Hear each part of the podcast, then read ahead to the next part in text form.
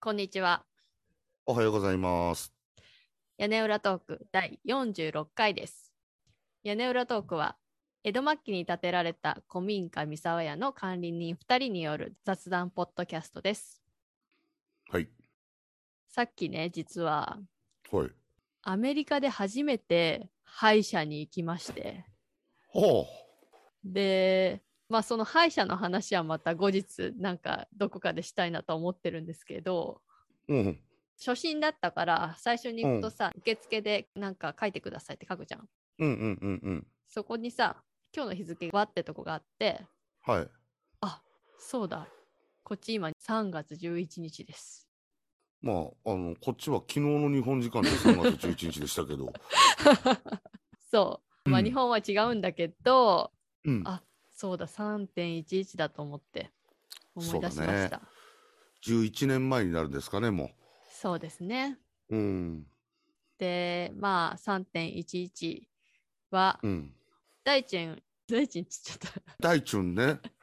大チュンは、あの、あれですよ。3.11は仙台にいましたよ。そうなんですよね。うん。で、実際になんかあれでしょどういう状況だったの、僕はね、うん、えっ、と、本当に仙台の駅前の、うん。 15階くらいの、まあ、新築マンション、まあ、それも耐震のマンションなんだけど、うん。の仕事をしていて、もう引き渡し直前でもう完成しててね、うんうん最後ちょっと小綺麗に掃除しようっていうところで、うん。うん。俺は1階にいたんだけど、うん。その時にガッと揺れて、うん。その揺れ方っていうのはね、うん。もう地面踏ん張れないくらい吹き飛ばされそうくらいな揺れ方で、だってもうかなり近いもんね、仙台って。うん、震うん源地が一番強かったのどこだっけ、どうなんだろう一番強かったのはやっぱ太平洋沖だからあっち側じゃないのそうか。まあ海で側のも方。じゃないかな。うん。うんうんあのーあまりにも、うん。うん。これすごいなって思ったのがね、うん。あまりにもとんでもないことが起きたから、俺笑っちゃった。何これって。あうあ、ーん。でもその揺れてる瞬間はさ、もう耐えられないでしょ立ってられないんでしょそう、だから腰を落として、うん。仲間たちと、なんだこれなんだこれなんだこれっつって、うん。ずーっと耐えてたんだけど、なんていうのかな、もう、土地を訪れるパニックですよ。うんうんうん非現実じゃん、そんなの。そうだね。だってもうさ、うんその状況は、まあ、地震だってことは多分気づくんだけど、うんうんだけど、うんうん周りがどういう状況かとか全然わかんないもんね。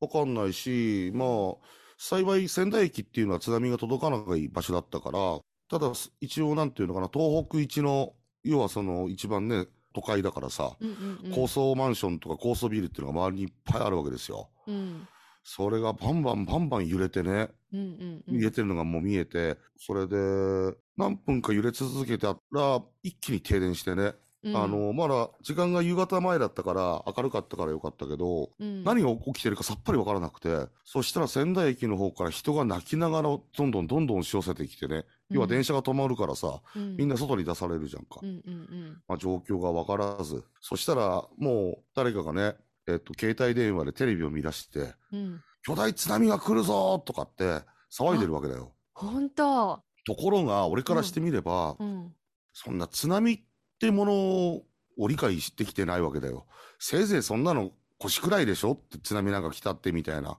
だからきょその情報が本当かどうかもわからないし、うんうんうんで、ましてやね、その、電力がストップされちゃってるから、とりあえず避難はしなきゃいけないっていうか、家に帰ろうと思ったんだけど、うんその、コインパーキングに車を止めてたから、コインパーキングも電気が落ちて、うん車が出せないわけですよ。ああそっかあのー下のところがこう引っかかってるそうやつそうそうそうそうそうそう。フラップみたいになっててそれそうそうでそそっう。かそっ爪みたいににパッて上がってさ、うんうんだから、現場からね、木材を持ってきまして、それをテコの原理にして、みんなでね、一台ずつ、本当車をそっから出して、うんうんんそうだよ。で、ところが今度、外に出るじゃんか、車走らせるじゃんか、うん信号機も全部停電で落ちてるわけですよ。そうだよねうんうん。で、まだ街中を車で走らせた時、多分ビルかなんかの一部分がね、うん道路に落ちてきて、うん隕石が落ちてきたみたいな状況になってるわけですよ。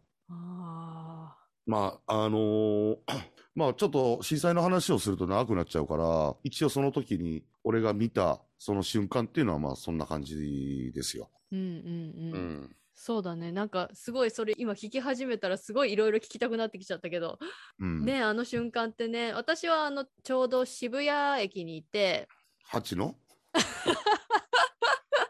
そう、8の渋谷駅にいまして、で、うんちょうどなんか、あのお客さんのところに行く途中だったんだよね。でうんうんうんうんえー、と渋谷駅ちょうど降りたばっかりで、うんあの渋谷ってさなんか橋を渡ってなんて言うんだっけ歩道橋なんか車の上を通ってるブリッジがあるじゃん人が通れる橋が、うんうん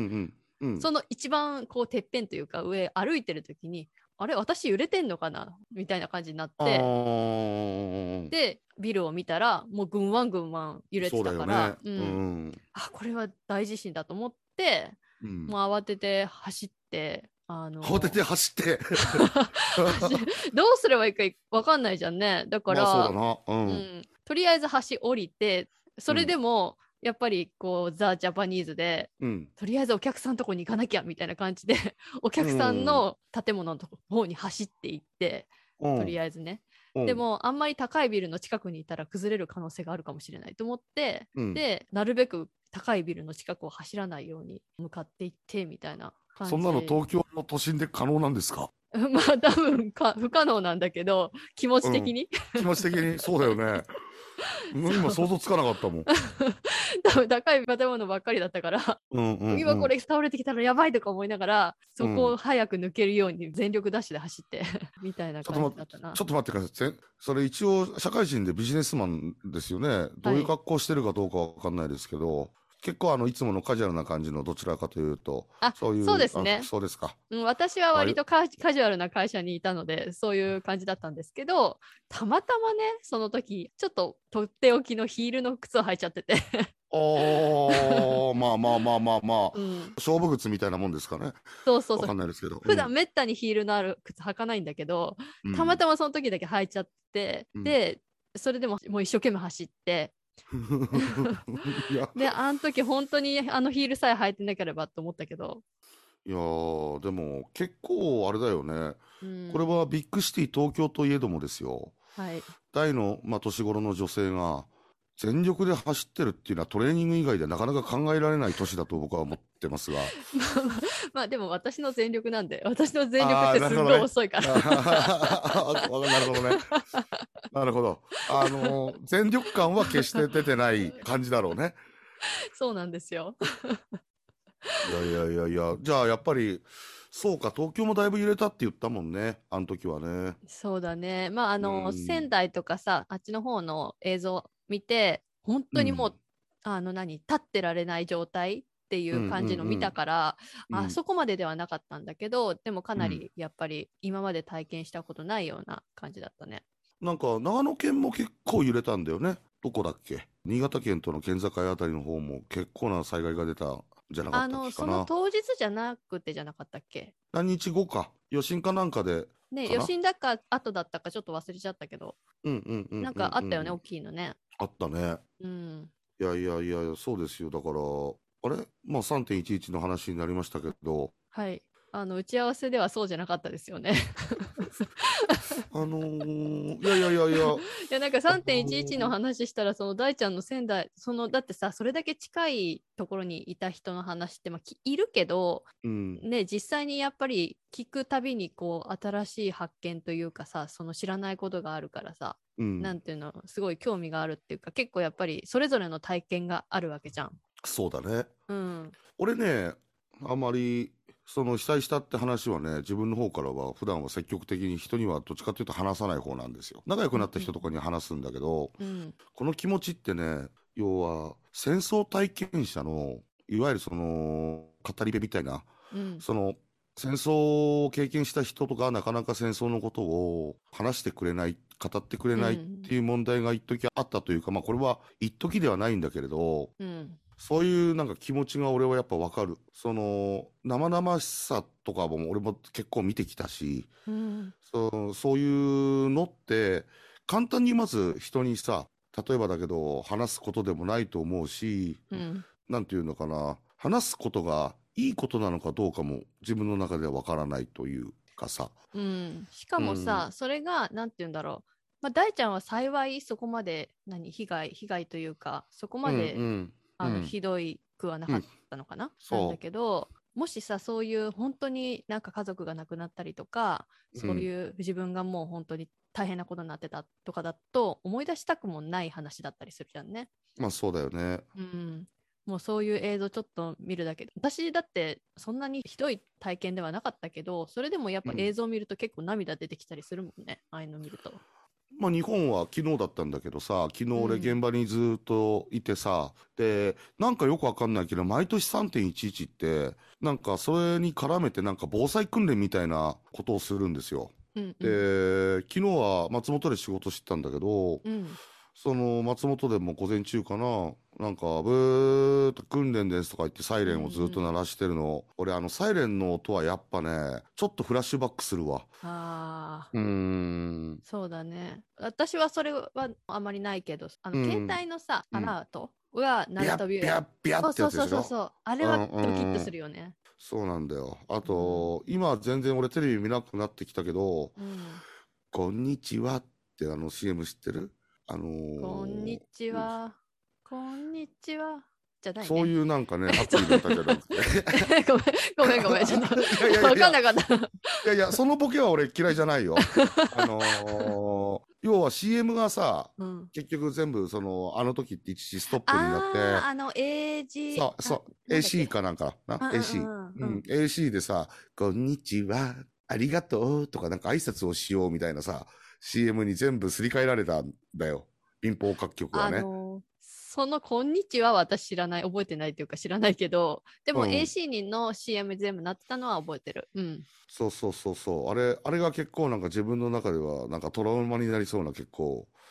どれ、どれ、どれもつけててもなんかこう、偽善的ななんか、まあ、あの CM はうん偽善的だってみちゃんもつけてるわけじゃないけど、うんうんなんかじゃああの時何があったかなって、あのー思い出すとね、俺あのー被災するっていうか震災があった日のさ、1週間くらい前に新しいテレビを買ってね、うんうん地震来た時何が一番心配したかって、テレビが倒れて画面割れてるんじゃないかっていうのをすごく俺は心配したんですよ。まあ瞬間的にはねそういうとこ気になっちゃうよねうんいや、気になる、気にななりますよ。あとはその、そうそう、これ結構大事なんだけどさ、みみんなもうそんなトラブルになったから、本能的に食料を買い込むっあてあいう行為に走って、うんうんうんで、すごかったのが、コンビニも、うん電気が止まっちゃってるから、レジを使えないわけですよ。うんもうみんな計算機でね、ババババっつって、バババってやり取りして、ほんとで、俺がミスったのは、俺、う有金全部タバコ買ったからね、それで。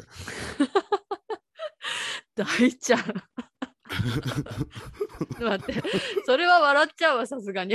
そうでしょ俺もやらかしたと思って、なんでそこでタバコ買うの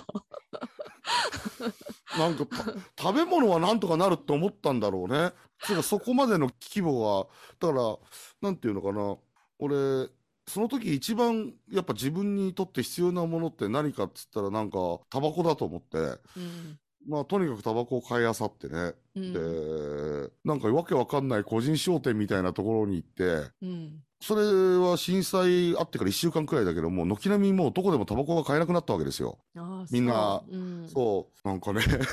ここでタバコ買えるよとかって職人から聞いて、うんなんか昔タバコ屋町だったような、その民家みたいなところに連れてかれてね、 うんタバコ買いに来ましたって言ったらもういかにもっていうおばちゃんが出てきて、なんか木箱からそっとなんかタバコ出す の。これここ闇市かよっていう勢い でさ、えおそ金れはっべてさそれってよくさなんかなんだ窓口もすごいあるかないかわかんないようなさ感じのとこそろうでだよ、そうだよ、そうだよ。ガなんラかッ八と方な着んなんかかさ八方着なんか来て待ってちゃってさあなんかね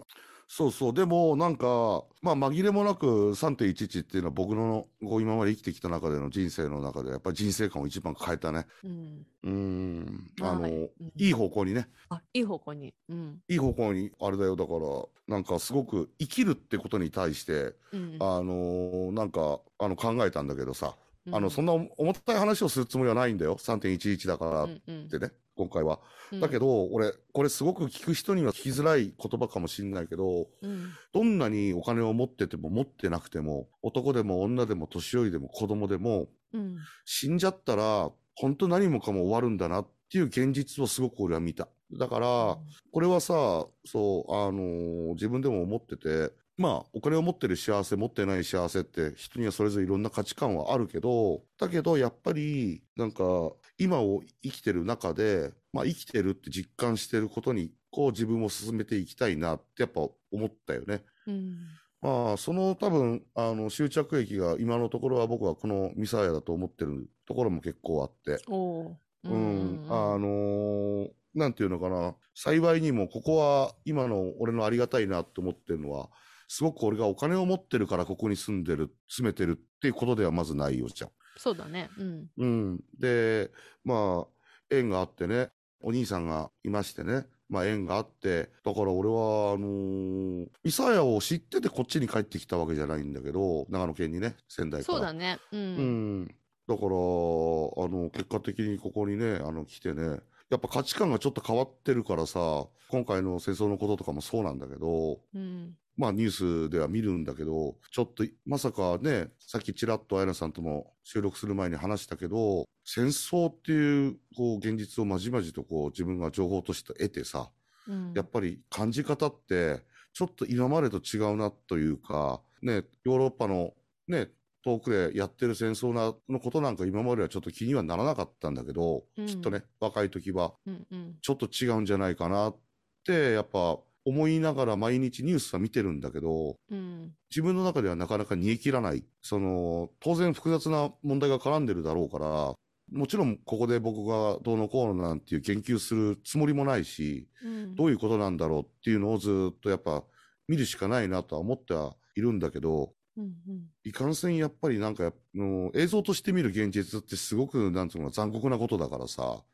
こんなこと言ったらいけないけど、そのニュースを見なきゃいけないなっていうふうにはすごく思いながら見てるんだけど、すごくなんかハッピーな気持ちにはなれないよね。まあ、ハッピーな気持ちには誰もなれないよね。この話はうね。んいや、なんかうね、収録する前に今日は何の話をしようかっていう軽い打ち合わせをしてた時に、まあうん、ちょっとここだけは避けて通れない話かもねっていうことで、ちょっとね、戦争の話をちょっと話してたんだよね。そうよね。うう。んん、軽く触れようかみたいなそんな感じで、えー3.11の話をしたら3.11のそっちも結構興味深いというかでうんうんうんう んまあ話だったんだけど、まあ、我々そんななんて言うんだろうね政治というかそこまでそういう話は得意じゃないしそうそうそうそううそうそそこに対してそう真剣にこう討論しようみたいなそんなつもりは全然ないけれども、う。うん。やっぱり状況的にこれはもう単純に遠い国で起きてるだけの話じゃないというかうん。あのもちろんそのいろんな意味でつながってるっていうこともあるし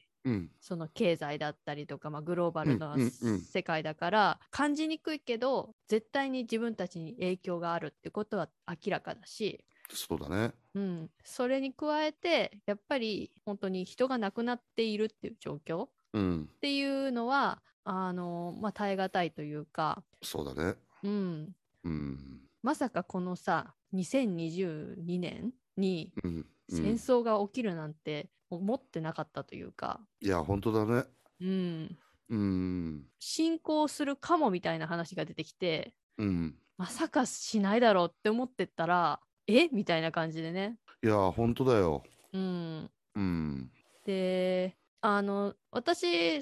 は一応ニュースはちょいちょい見てるんだけどうんうーんとすごい深くまで理解してるわけじゃない多分、うんうんまあそれでも状況は良くないなっていうことはすごく思っているうんでこの前の週末だったかな、まあ、世は界い中でさデモ起きてるじゃんその戦争に関してのねそうだねうん、で私が率先してってわけではなかったんだけどうんこの前戦争デモのあーはいニューヨークでやってたものそのタイムズスクエアでもやってたから、うんそこに少しだけ参加してきたんだよね。うんうんほで元はやっぱり先生がすごくその情報を追っていてううんうんで1週間前に私ちょっとその時ニューヨークいなくって、うんえっと、先生だけで参加してたんだけどそのデモに。うんうんで次の週ももう一回行こうっていうことで、えっと私も一緒に行ったんだよねタイムズスクエアに。おーそしたら先生曰く先週よりも全然増えてるって言っててうんで雰囲気としてはそのタイムズスクエアの前にやっぱりちょっとした広場みたいなとこがあるんだけどそこに何人くらいっていうのかな、ちょっと数は正確にわかんないんだけど、まあ、うん少なくとも100人以上は集まってたのかな。でおうみんなあのウクライナの旗ってさ黄色と青の旗じゃんね。うんでそういう旗をいっぱいみんな持ってて戦争うん反対みたいな、ロシア人目を覚ませみたいなそういうようなとか、うんプーチうンん反対とか、そういううん感じのことを言いながらこうデモしてたんだけどうんなんかあの私は全然言われなかったけど先生はなんか「ありがとう」ってなんか何回か言われたらしくって誰にそのデモしてる人たちに。おお参加者にうんそうでうん多分なんだけど、一応なんか段ボールにあのスタンドウィズウクライナみたいに書いてそのはボードを持ってたんだよね。うんうんうんうんうんでそれで多分あ見た目が明らかにアジア人でわかんない、うんあのまあ、ちょっと遠い国の話うんだから、ウクライナのためにありがとうっていう意味であきありがとうって言われたんじゃないかみたいな話はしてたんだけど、ああなるほどうんうんうん、ウクライナ系とは言わないともうロシア系のいわゆるそのアメリカ人の人たちがもう、が結構多かったあそうだね基本的にうはん多分ロシア系の人とか多分関係ある人うんうんだから、アジア人ほとんどいなかったね。ああそうまあうんそうだよね、うんで、うんそのデモの言葉とかもあの英語と多分ロシア語なのかな、はいはいはいはいはいはいだから英語で言ってる人たちとその途中に多分ロシア語なのかな、かなんかで、でうん私ちょっと分かんなかったんだけどロシア語で言うと、なんか一部の人たちが大盛り上がりするみたいな瞬間があっあて あーこの人たちはきっと英語喋れないけどロシア語だったらこう、うんうん言えるんだみたいな感じの、うんなるほど うん、うんそうっていうのを、まあ、参加してやっぱりなんかあの実際にそういう場に行くと情報量が違うっていうかうんうん感じるもものは、あの大きいなっていうのを改めて思ったというか。うん、うんあのーうんもうそうだよねいやなんかいいことしてるねまあ、いいことなのか、まあ、でもやっぱりそれが今の世の中の一番なんて言うんだろう大きな話ではあると思うからうんううんんで私さあのそのデモの参加って今回2回目ななのねこあう違う違うあブラック・ライブズ・マターも1回行ったことあるなで最初に行ったのって日本の原発反対の時うん東京でさ、えっと国会議事堂だっけなんかさ大きいデモあったじゃんお覚えてるどこに原いた発か反対のそうそうそうそううんうんうんう原んうん発わか反るよ対でも東京ですごい大きいのがあった時があっうんて、アーティストとかもすごく参加したうん、デモでしょ、だから毎週多分集まってすごい一番大きくなった時ぐらいうんの時に一回行ったことがあってもうなんかあの瞬間結構涙がうるうる出てきたというかさああ人ってこんなに動けるんだっていうかさうん思いが集まるとすごい強いなみたいなのうんうんうんそれって多う分んテレビで見てるだけじゃ本当わかんなくって、うん現場に行くことですごいその熱量みたいなものを感じるっていうかうんそれはあるなっていうのをやっぱそういうのを行くたびに感じますね。あのーバランス派のねうん、綾菜さんがねそういうふうに言うっていうのがすごく僕は客観的に見てて、うんえっ、とあなるほどなってそういう経験もあやっぱ必要なんだなっていうふうに思いつつ聞いてるけど、うん俺はねデモってある意味怖いなっていう部分もすごくあるうんっていうのは、は、人の思いがすごくみんな強くこう出ててそれが一致しちゃうとうんその一致する力っていうのが思わぬ方向に行ってた時うっんていうのが大体さ、まあ言い方悪いけど日本で言えば昔いわゆるその学生運動みたいなさ、うんあのーそういう方向に学生運動のことを俺もそんな詳しくは知らないから、うんね、あのどうのこうのとは言えないけどただデモってこれ紛れもなく市民の権利なんだよね。だからうん特に今回の例えば戦争反対とかっていうものに関しては変な話だけどみんなにとって無利益なことだしうん簡単に言うと、例えばだけど、ウクライナのに、例えば友人がいたとししたときにさ、この友のために一緒に戦ってあげなきゃいけない、発信したいっていう気持ちはすごくこれ大事だと思ってるんで、それが実際にいようがいまいがね。うん。うん。だけど、やっぱニューヨークって悲しいかな、まあね、そういう場所じゃんかも、世界一の。うんあの、いろんな人たちがいて、そのいろんな人たちが、まあ、表向きはどうかわかんないけど、やっぱ支え合って生活してるうん場所だと思うからさ、えーそんな、あやなさんがデモに行っていたっていう、ちょっとびっくりですわ。ねネットニュースかなんかで、ニューヨークでデモがありましたとかってさ、ちらっとなんか、あやながちっちゃい拳上げて、なんか、映ってる、なんかネットニュースねえかなって僕はそう思え。う。なんなのそれ。最後で落としてくれて。いやいやいやいや、なんかほら、なかなかバランス派だからさ、まさか最前列でさ、鉢巻きしてさ、あのね、ボード持って、絶対ダメだぞーっていう方ではないじゃん。 まあそうだね。うん。そうでしょどっちかというと、後ろの方でまあ、確認はできるけど、うんうん、一応まあ、その小さい拳って言ったのは、あの、僕の、なんか、こう、いい例えだなと思って自分でも思いますけど。 小さい拳ちょっと分かりにくかった私 は本当そう。まあでも気持ち的には小さい拳だったそうで しょ。いやいやいやいや、そういや、拳は拳ですがね。あのまあそうだねまあちょっとだからうーん、まあ、まとめることはできないんだけどそのこの出来事との付き合い方ってすごい難しい話だとは思ううーし、うん簡単にこの正解は出せない何が正解かも分かんないっていう状況だから何がいいとも簡単には言えないしすごういん複雑に物事が絡んでるうんっていうのは確かだから、結論付けるのは難しいんだけどうん